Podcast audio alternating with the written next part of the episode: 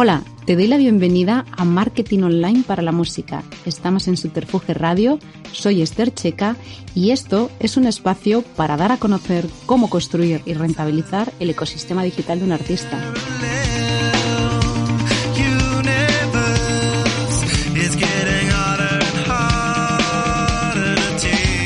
Hoy es nuestro segundo episodio y estaremos acompañados por Patricia Salgado para entender cómo es el consumidor digital y cómo esta crisis está transformando el modo en el que se consume la música. Y sobre todo entender cómo se ha pasado de ser una persona influyente en cuanto al conocimiento musical por el hecho de tener una buena colección de discos a que esta influencia venga de la opinión que se traslada en redes sociales. Así que antes de entrar en harina, me gustaría que conocieseis mucho mejor a nuestra invitada. ¿Qué tal, Patricia? Hola, Esther. Gracias por invitarme al programa. Pues nada, un lujazo contigo hoy que nos ayudes a, bueno, pues a contarnos un poquito cómo es ese usuario digital eh, desde el punto de vista de consumo de música. Y para ello, pues antes de empezar, cuéntame un poquito cuál es tu, tu background Vale, pues yo soy socióloga, me especialicé en investigación de mercados y la verdad es que durante toda mi carrera profesional me he especializado en lo que es la investigación de los usuarios en el ámbito digital. ¿Vale?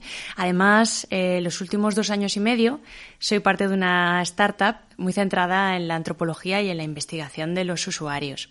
Y curiosamente hemos aprovechado todo el periodo de pandemia para hacer varias investigaciones precisamente en el ámbito de la industria cultural y cómo está modificándose, ¿no? Precisamente ahora que están pues tanto la música como la literatura, como la cultura, eh, en líneas amplias, pasando una crisis, hemos aprovechado para entender muy bien cuáles eran los cambios que ahora se han visto de forma más radical que está sufriendo la industria. Pues fabuloso. Pues mira, para empezar a poner contexto, ¿cómo ves la transición que se ha hecho en el consumo de música? ¿Cómo está siendo esta transición? Esto es súper interesante. Desde un punto de vista antropológico es increíble. La realidad es que cuando nosotros éramos pequeños, eh, lo que te diferenciaba entre tus amigos como alguien que sabía de música era el que tenía mayor colección de discos. Y además el que tu padre escuchara música era un plus porque ya tenías los de él o los de tus hermanos acumulados, ¿no? Y ahí el mejor ejemplo es Madrid Rock, que a los 20 estábamos todos allí una vez a la semana comprando discos. Esto ha desaparecido. En el 2000, cuando irrumpe MP3 en nuestra vida, empieza a desaparecer. Hay un libro maravilloso que se llama Cómo dejamos de pagar por la música, que es una investigación durante cuatro años de un periodista, está en la editorial Contra, es muy interesante, y lo que viene a decir es que la música se convierte en un intangible, ya no es el soporte. Entonces, ¿qué ha ocurrido en la música? Que ahora lo importante para distinguirte dentro de tu grupo social no es los discos que tienes, sino cuánto sabes. Es decir, hemos pasado del concepto de tener música a saber de música. Y aquí entra en juego eh, la capacidad que tienen los, los medios digitales para que la gente pueda aprender.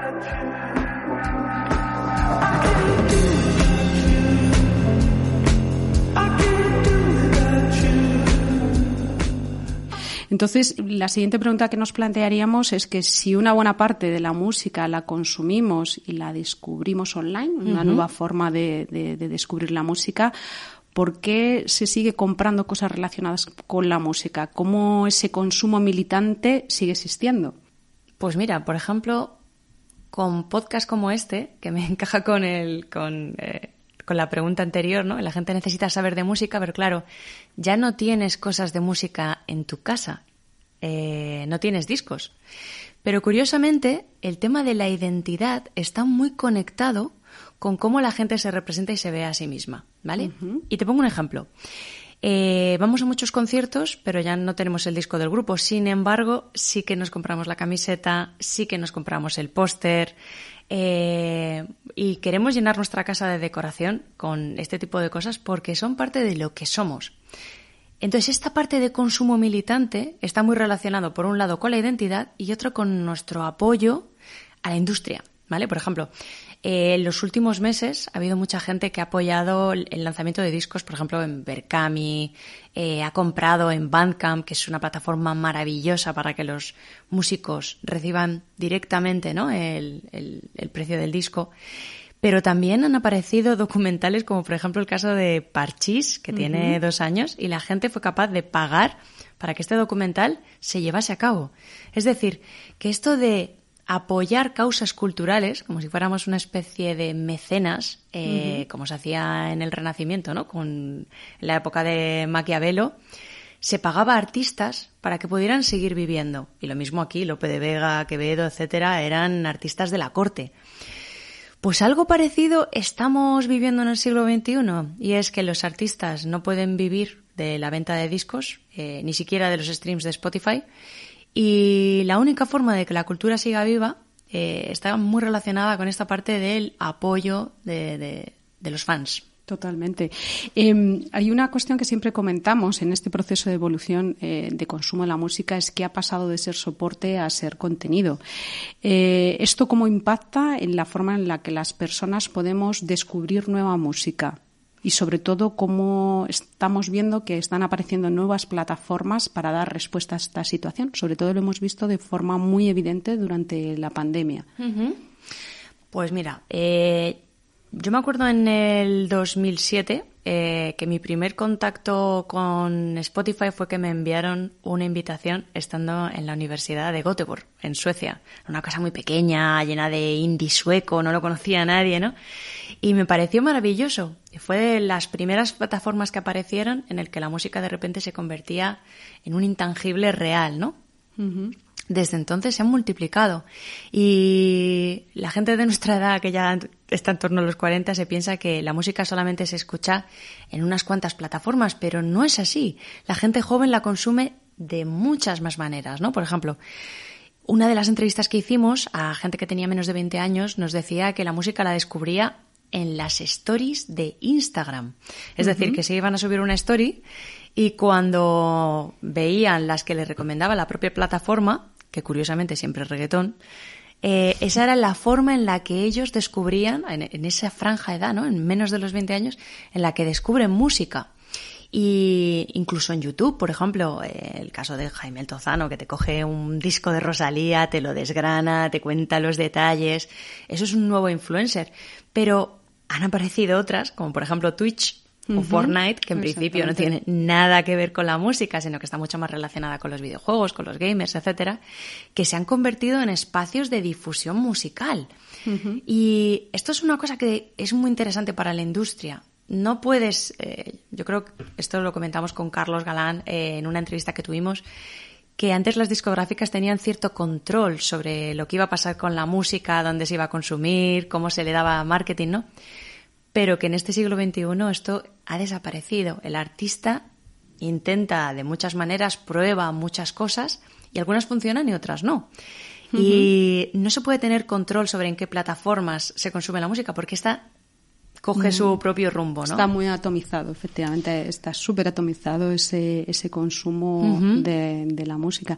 De hecho, en el primer capítulo hablábamos cómo Twitch había sido una plataforma que había impulsado durante la pandemia mucho ese consumo en streaming eh, de, de músicos y cómo Amazon bueno pues se ha metido en el negocio viendo que es una plataforma que la que bueno pues que puede impulsar perfectamente la parte de la música. Totalmente. De esto de Twitch es, es interesante porque yo, yo, me acuerdo que muchos artistas pequeños DJs que claro durante la pandemia no había no había trabajo para ellos empezaron a hacer en Barcelona y bueno, en varias ciudades eh, como sesiones de Bermud. Los sábados por la mañana se ponían a pinchar, tú te cogías el iPad, lo enganchabas con Alexa y estabas pues eh, tomándote el Bermud en la terraza de casa en pleno abril oyendo la sesión de un DJ, ¿no? Entonces, y, bueno, y luego toda la explosión que ha habido en Instagram con las stories, los reels, etcétera, que han permitido a muchos artistas eh, realizar los conciertos que no podían permitirse llevar a cabo en una, en una eh, sala convencional.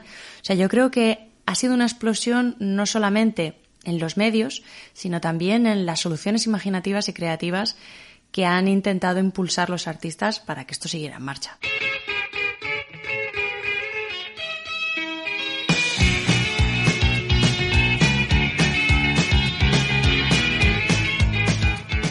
Otra cuestión relacionada un poco también con ese consumo militante, eh, hemos visto que durante el 2020 la pandemia eh, no nos ha dejado acudir a esa parte de salas, conciertos, los estadios, bueno, pues para escuchar esa música en directo y que, bueno, que aunque poco a poco se ha tratado de buscar eh, un poco de normalidad, esto inevitablemente está modificando mucho esa liturgia en la preparación de un concierto, que lo adelantabas un poquito eh, en, las la pregunta anterior. Eh, ¿Cómo ves eh, que se va a llevar esta forma de disfrute previo a un concierto en la experiencia online? Ya hemos visto que previo, bueno, durante pleno confinamiento, eh, y lo mencionábamos también en, el primer capítulo, eh, Gorillaz lanzó un concierto digital eh, con diferentes eh, con diferentes usos horarios.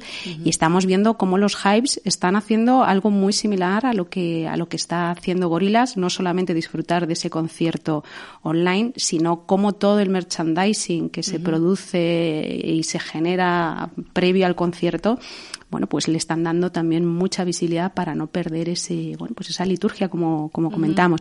¿Cómo ves esta forma de disfrute previo entonces? ¿Cómo, cómo lo ves? a ver, los, los conciertos online, eh, por muy bien que lo hagan, siempre van a perder una dimensión que es la proximia, ¿no? que es eh, estas interacciones que se dan físicamente entre los cuerpos cuando estamos cerca. Ese llevar al paroxismo de la emoción cuando estás rodeada de gente y la emoción de la música te envuelve, eso no lo vamos a poder vivir online, ¿no?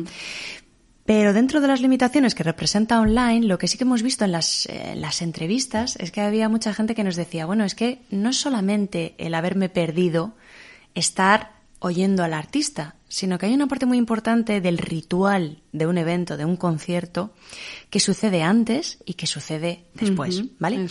Hay dos filósofos, Ortega y Gasset y Julián Marías, que era discípulo suyo, que decían que parte de la felicidad era la anticipación de la felicidad, ¿no? Pues, por ejemplo, en las bodas está clarísimo los nueve meses que te tiras preparándolo, ¿no?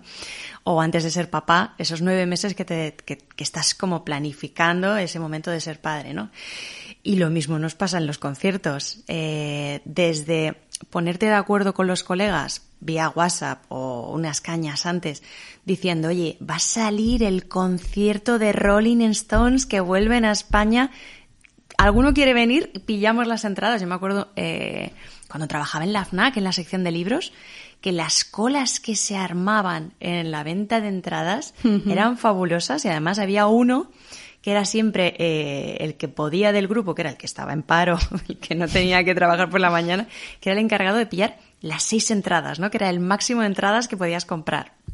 Sí, además esto que estás contando, ahora mismo me viene a la mente que esas colas que muchas veces se producen virtuales en la compra de entradas, cuando te estás enterando que van a venir pues los Rolling Stones, los Red Hot Chili Peppers y se saturan los servidores, antes de que salgan casi las entradas, todos esperando a que salgan. Claro, cuando vamos al online, ¿qué va a pasar con esto? O sea, esa, esa espera virtual para comprar la entrada. Pues mira, no lo había pensado, pero imagínate una red social dentro de lo que es la venta de entradas que te diga quiénes son los que están delante y que puedas hablar con ellos. Porque yo me acuerdo cuando estabas en alguna cola mm. que al final te ponías a hablar con la gente porque son todos fans, son de tu tribu. O sea, además los veías que van con la camiseta, ¿no? o de los Rolling Stones o de Stone Roses y que están, y además, no, el último disco, a ver si vienen, a ver cuál es el tracklist. Todo eso era parte del disfrute del evento. Total. Es, más, meterte en internet para ver cuál va a ser el setlist, porque ya sabes que en Lisboa tocaron no sé cuántas canciones. Claro, cuando vamos al digital, bueno, el setlist, eh, bien, mm, como lo, me parece. O sea, que hay, mm. fíjate, pueden salir un montón de ideas que se pueden aplicar dentro de lo que es un e-commerce, mm. Que pueden intentar eh, acercar esta, este tipo de experiencias que son, bueno, que hemos disfrutado tanto tiempo, intentar virtualizarlas, ¿no? Por ejemplo, el siguiente paso es ¿qué te vas a poner? Tal cual. ¿Qué te vas a poner? ¿En qué sitio vais a quedar? O sea, para mí eso es... ¿Dónde vas a beber? Claro, porque lo hablábamos el otro día, ¿no? Eh, te pones la camiseta que está rota, que solamente te pones para ese concierto, ¿no? Es más, consultas qué tipo de camisetas se llevan a esos conciertos. Sí, sí, sí, sí. sí. bueno, digamos que preparas el look porque lo que hablábamos, ¿no? La música es una cosa que está muy integrada dentro de la identidad de las personas eh, y el ir, que es una puesta en escena, claramente la tienes que preparar, la tienes que planificar y eso es parte del disfrute, ¿vale? Luego ya cuando llegas está, oye, el sitio de al lado, que si pides una caña te ponen un montón de tapa gratis y con eso ya nos damos por cenados y asentamos las cañas, ¿no? Esto también es parte. Y luego las conversaciones ya no con esa cola de fans, sino con tus propios colegas de que además siempre está el enterado que dice, bueno, yo los he visto cinco veces, estuve en Estocolmo viéndolos, estuve en Perú. Tal cual, tal cual. Pero eso también es parte. Y una vez que entras, eh, esto ya sí que se puede reproducir con mucha naturalidad en el salón de tu casa, ¿vale? Eh, aunque no vayas a estar rodeado de fans eh, que te tiran la cerveza encima. Que, no, que no llegas a ver al artista jamás, que vas a tener lo que ver en las grandes pantallas y decir, bueno, da igual. Sí, pero es parte de la experiencia. Además, sabes a lo que vas. Sí, sí. Y luego está esta parte del post. El post es muy importante porque es como el cierre, ¿no? Por ejemplo, en un restaurante hay una colega, Jimena Catalina, eh, maravillosa, que ella, su marido es Alfonso de Recetas de Rechupete eh, y son unos gourmets. Entonces, ellos dicen que cuando van a un restaurante, lo último es el baño. El postre puede estar buenísimo, pero si tú después del postre vas al baño y el baño es un desastre, no te vas a acordar de... Qué buen ejemplo. el primero era magnífico. No, no, pues no, te acuerdas. Pues lo mismo pasa con el concierto. O sea, las canciones del bis, que es como importante, y luego cómo sales del concierto, las conversaciones que suceden de manera espontánea después y, oye, ¿nos tomamos la última? Eso es, eso es clave. Pues el online tiene que intentar reproducir algunos de estos hitos dentro de ese ritual, ¿vale? Por ejemplo, a mí me parece importante el tema de las cosas físicas que te quedan en la memoria de ese espacio. Por ejemplo, la entrada. Si vas a organizar un evento online en el que todo se ha convertido en intangible, qué bonito sería que te llegara a tu correo, al buzón físico, la copia de la entrada, aunque vayas a disfrutar en online de ella, ¿no? Imagínate que algo que puedas tener, que puedas tocar, que puedas guardar. Eh, si vas a disfrutar de un concierto y sabes que te vas a comprar la camiseta, ¿por qué no te la compras antes? Te la pones en el concierto y ya tienes algo físico de ese momento, pero además que ponga tour online, que puede ser algo como muy, ¿no? Por ejemplo, los de Primavera Sound han tenido que cancelar eh, la edición del 2020, como todos los festivales, y lo que hicieron fue coger sus camisetas del 2020, poner encima tachado FAC 2020. O sea, que era como tunearlas para hacer algo que fuera simbólico. Además, eran ediciones limitadas. La gente ha querido comprarse esa camiseta porque era representativo de algo que había pasado a nivel mundial. Pues lo mismo de un concierto online. Una camiseta que es de ese tour, de ese momento en el que fue emitido. Yo creo que se puede llevar online con mucha naturalidad, dentro de sus limitaciones. Yo invito a la gente, tanto a los seguidores como no seguidores de los hypes, que vayan a Facebook, les busquen y vean cómo están dinamizando el próximo concierto que, que van a dar para que muchas de las cosas que está contando Patricia, ellos las están impulsando, están creando toda esa liturgia previa al concierto. Eh, quien haya visto los Hypes en directo entenderá que probablemente es uno de los mejores grupos de música en directo y que están impulsando muchísimo lo que está diciendo Patricia precisamente. Y también los que pudisteis disfrutar del concierto de Gorillaz eh, representan mucho lo que está diciendo Patricia. Son dos grupos que han impulsado muchísimo esta forma de, bueno, pues de, vivir la experiencia en online, que no la vamos a poder, vamos a perder partes, la parte física la perdemos, eso va a ser una realidad, pero vamos a poder aprovechar una parte del online que de hecho nos da la oportunidad de llegar mucho más allá de lo que nos ofrece la parte física.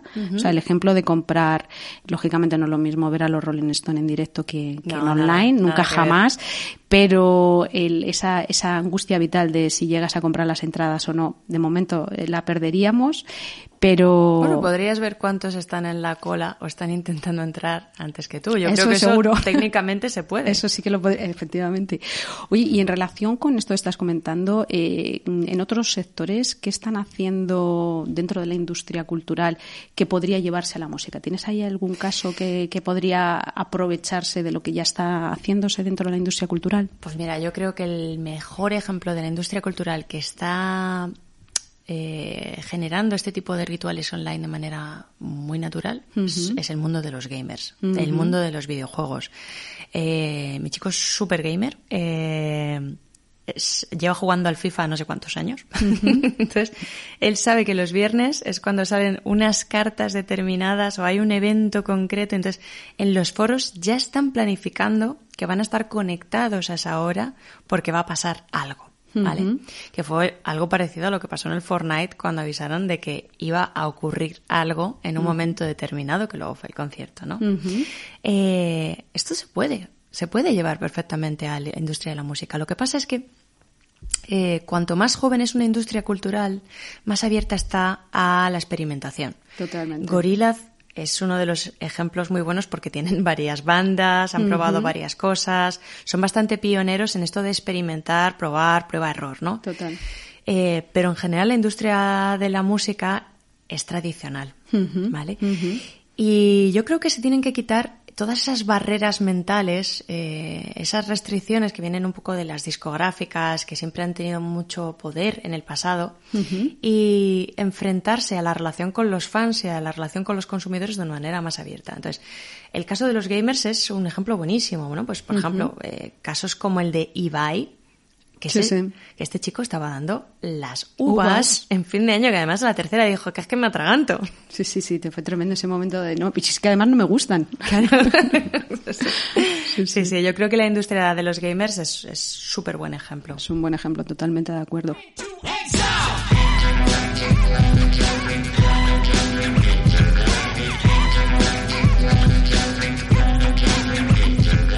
Por lo que estamos contando, por lo que estás eh, eh, explicando, Patricia, al final esto nos lleva a que hay una parte, bueno, hay una fragmentación no solamente en el consumo por parte del usuario, de la forma de descubrir la información, sino una fragmentación también en la forma en la que el artista puede empezar a plantearse el, construir ese ecosistema digital, que parte del reto de, este, de este programa es, ayudar al artista bueno, pues a, que vea la oportunidad que el digital tiene, el, que es una oportunidad, eso ya se sabe. Ahora el siguiente paso es tangibilizar y cómo aprovechar esa presencia dentro del entorno, dentro del entorno digital. Em, ¿Qué recomendaciones? ¿Cómo, cómo, ¿Por dónde podríamos empezar o cómo les plantearíamos el, a un artista, a una sala de conciertos, eh, esa construcción de su ecosistema digital y no solamente el ecosistema digital, sino el storytelling, porque esto va más allá como lo comentábamos en el primer capítulo, esto va más allá de construir una página web o abrir unos perfiles sociales. Eh, estamos viendo que detrás de todos estos activos digitales hay comportamientos, hay comportamientos actitudinales que van a permitir tener una información valiosísima como nunca de un usuario que puede luego ayudar a tomar decisiones. Entonces, esto va más allá de tener activos digitales, compartimentos estanco, sino oye, si construyes esto, cómo le metes una lógica y le cuentas una historia con ellos. Así que, que ¿cómo arrancaríamos? ¿Qué les, que desde, entendiendo ese cambio de, consumo que, está, que estabas comentando como usuario, que, ¿por dónde arrancaríamos? Pues yo creo que el mejor consejo que se le puede dar a un artista que está intentando luchar ahora contra los elementos es que, que sea creativo, que hmm. pruebe cosas, no hay fórmula, hmm. Hmm. Eh, no hay recetas para el éxito. Hay gente que, se, que se arriesga, que prueba cosas distintas, que se relaciona con otro tipo de artistas. Eh, no lo sé. Incluso puede pasar que ahora no tengas éxito, pero que hayas hecho los deberes y que hayas construido ese ecosistema digital, como, como bien comentabas, y que tengas éxito dentro de unos años.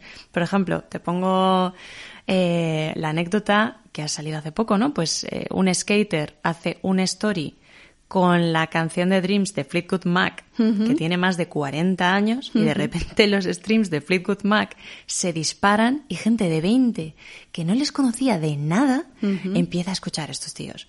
O por ejemplo, aquí hay un ejemplo buenísimo ¿no? de subterfuge que es eh, Amaya eh, menciona La La Love You y estos tíos que habían sacado un disco hace unos años, de repente se convierten en, ¿no? en un activo. Entonces, eh, ¿yo qué les recomendaría? Les recomendaría que hicieran bien los deberes y que tuvieran un poco de fe, ¿no? Al final, no hay recetas, pero sí que es verdad que si tienes unos cimientos sólidos, tienes más posibilidades. Entonces, esto del ecosistema digital, pues Instagram, lo tienes que trabajar. Mm. Aquí nos decían eh, varias personas de la industria que había algunos artistas que habían decaído su popularidad y que de repente un fotógrafo, un buen fotógrafo o un mm. buen community manager les coge las redes y de repente vuelven a tener un montón de tirón.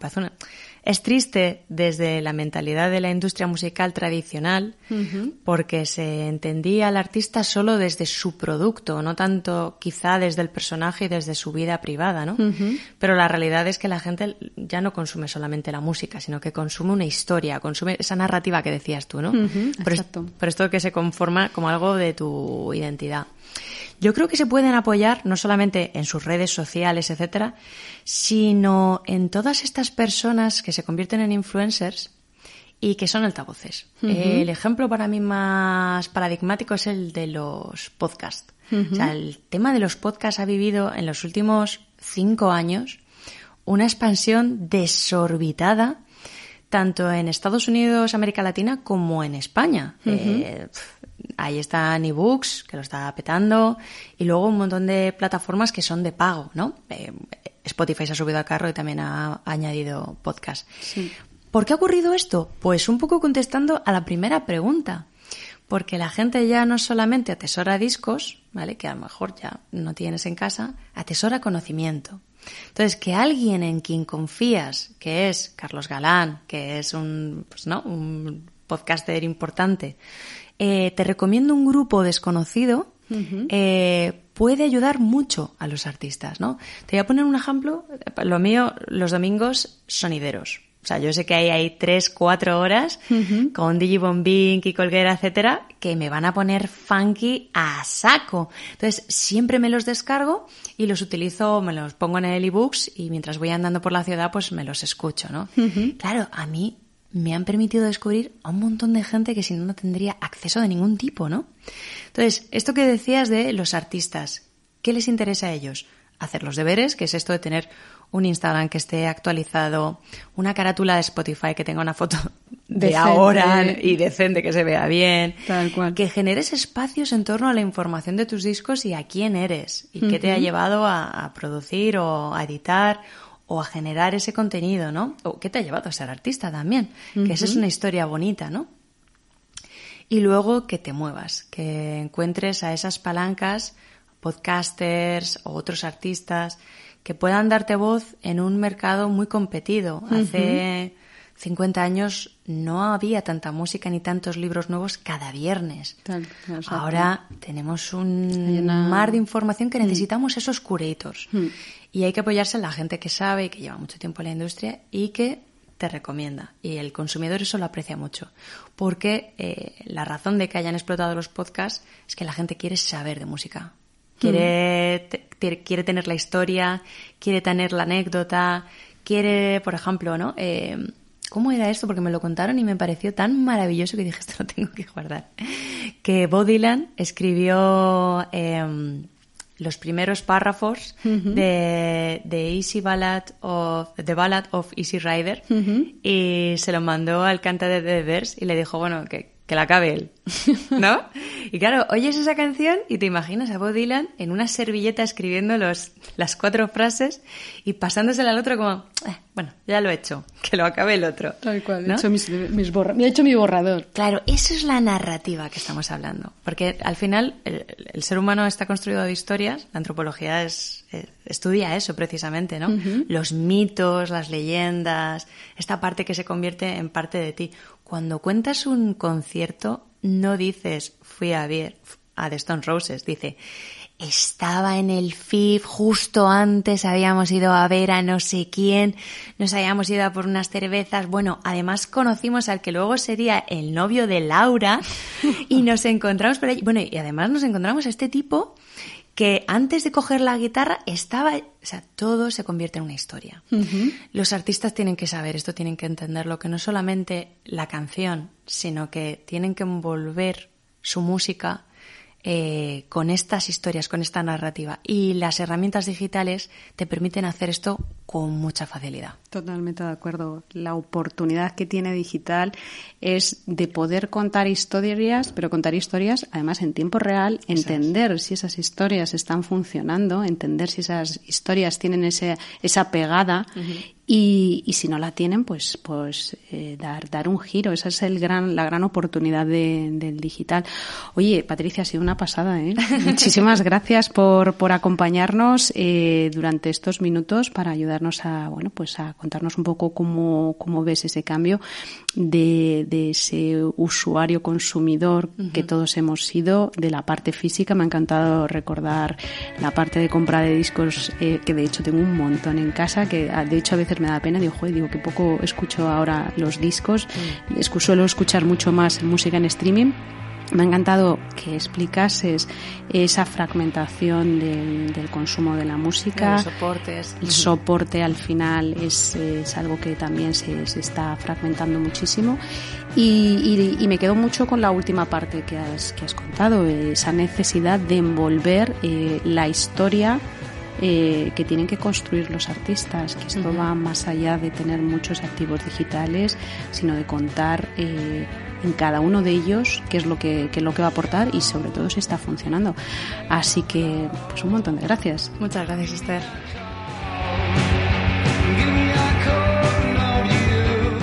Nos escuchamos en la próxima entrega. Mientras tanto, puedes escribirnos a radio.subterfuge.com para contarnos qué te ha parecido este episodio, si te gustaría saber sobre algún tema de marketing digital en concreto o contarnos lo que te está funcionando a ti en digital y que puede servir de inspiración a otros artistas.